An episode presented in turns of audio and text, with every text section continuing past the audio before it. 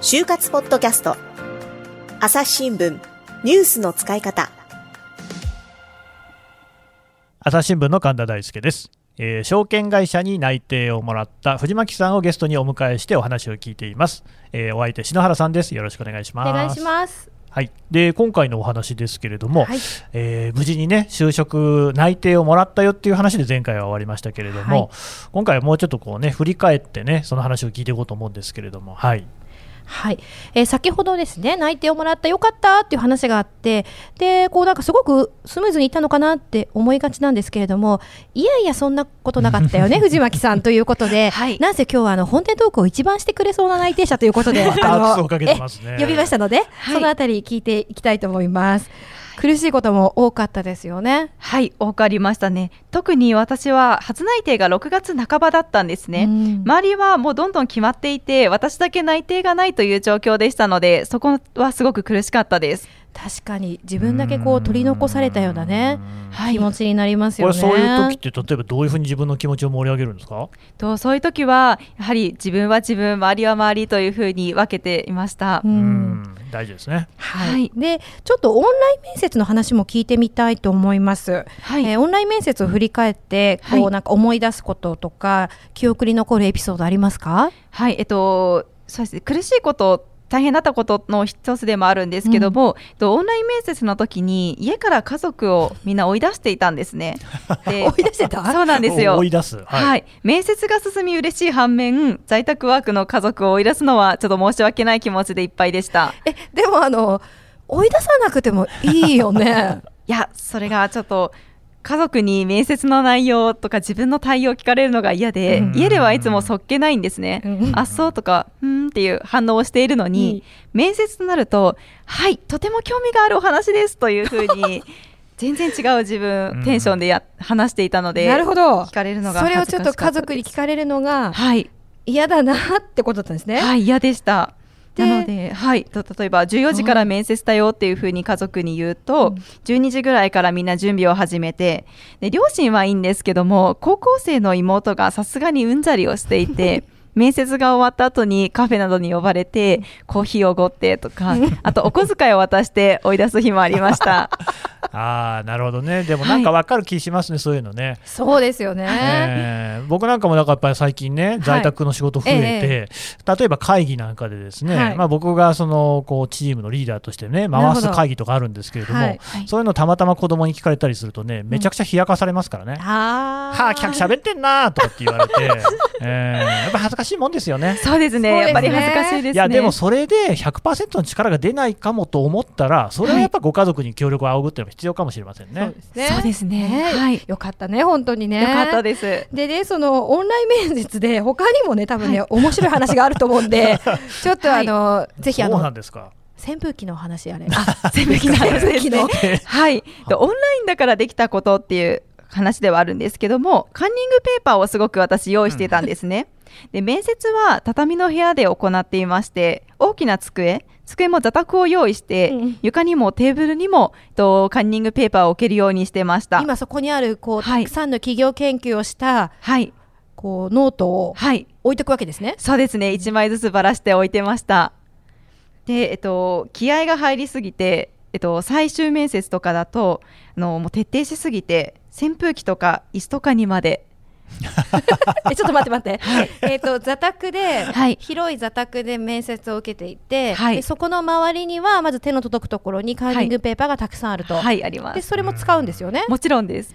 これどうやって？こう手で？手でズズズズズ引っ張ってきて液晶画面の前に置いてました置いて、はい、でそれで足りなくって、はい、じゃこの目の前にあるパソコンの向こう側に、向こう側に何を置いたんですか、はい扇風機とか機とか。椅子とかを置いて、はい置いてそこの前に貼ってました。あそこにも、はい。何椅子の背とか、はい扇風機のそうです。こう丸い部分？丸い部分にです。そんなにやっぱり必要なもんですかね？いや一応暗記はしてましたし何聞かれても大丈夫というふうな万全の体制ではあったんですけども、やはり抜けてしまったらどうしようという気持ちも強くありましたのでお守り代わりに置いてましたいやでも扇風機動員したのはですね私もあの初めてですね。まあね、ない。最近、そのやっぱオンライン面接っていうことで、はい。やっぱりカンニングペーパー的なものを用意するってことはね、皆さんね、やってる人多いみたいですけど、ちょっと扇風機っていうところはね、いやーなかなか聞いたことないですね。それぐらいの気合があったからこそみたいなところもあるんでしょうからね。朝日新聞ポッドキャスト。共に考え共に作る。音声による新しい報道の形。朝日新聞ポッドキャスト。国内外250を超える取材拠点。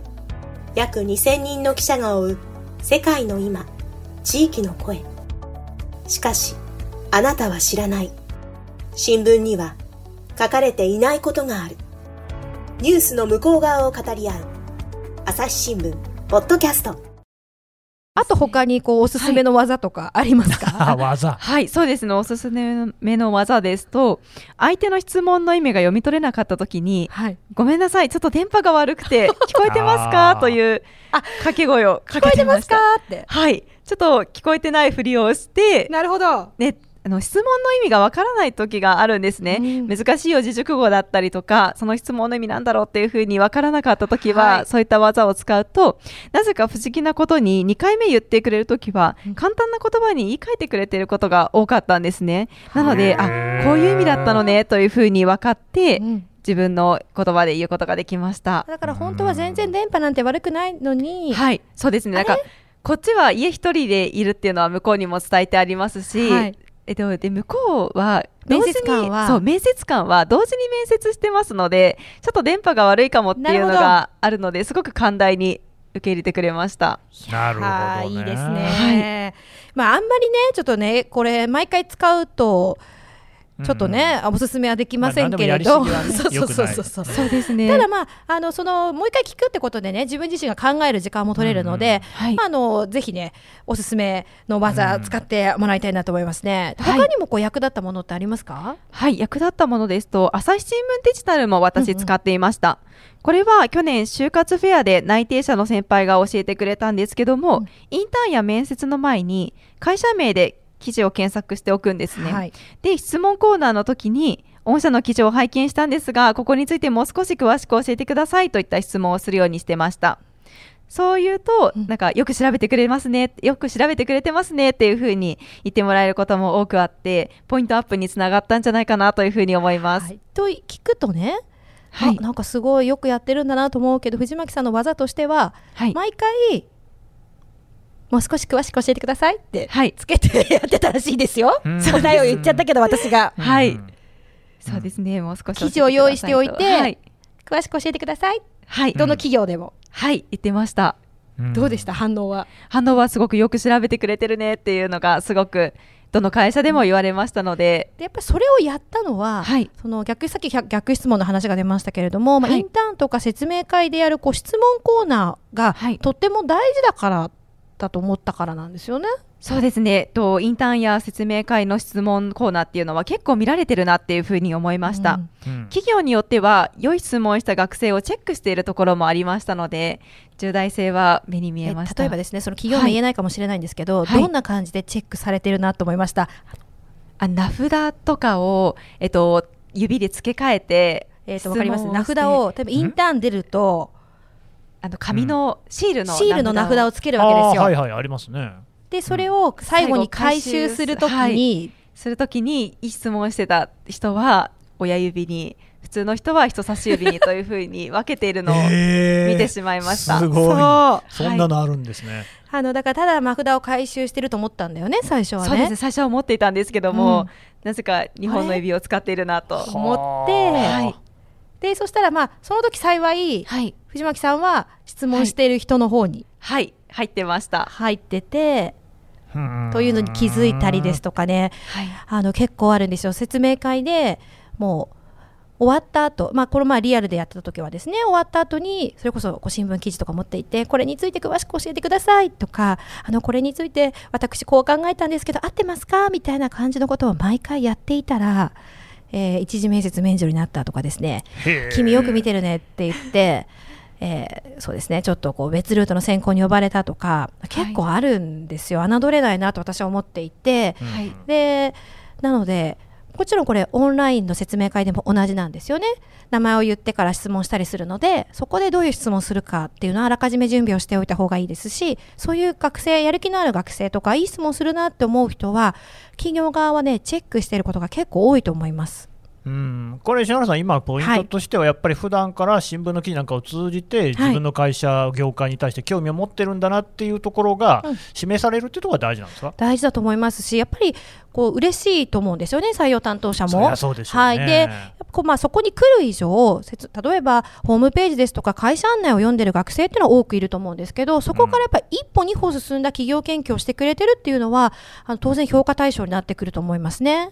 なるほど、ね、そうですね、はい、すごく実感してました。うん。まだね、まあ、あのいろんな、ね、コツの話聞いていきたいところなんですけど、ええ。それはねあの次回にということで今回はこの辺で締めたいと思います。はい、どうもありがとうございましありがとうございます。ありがとうたございました。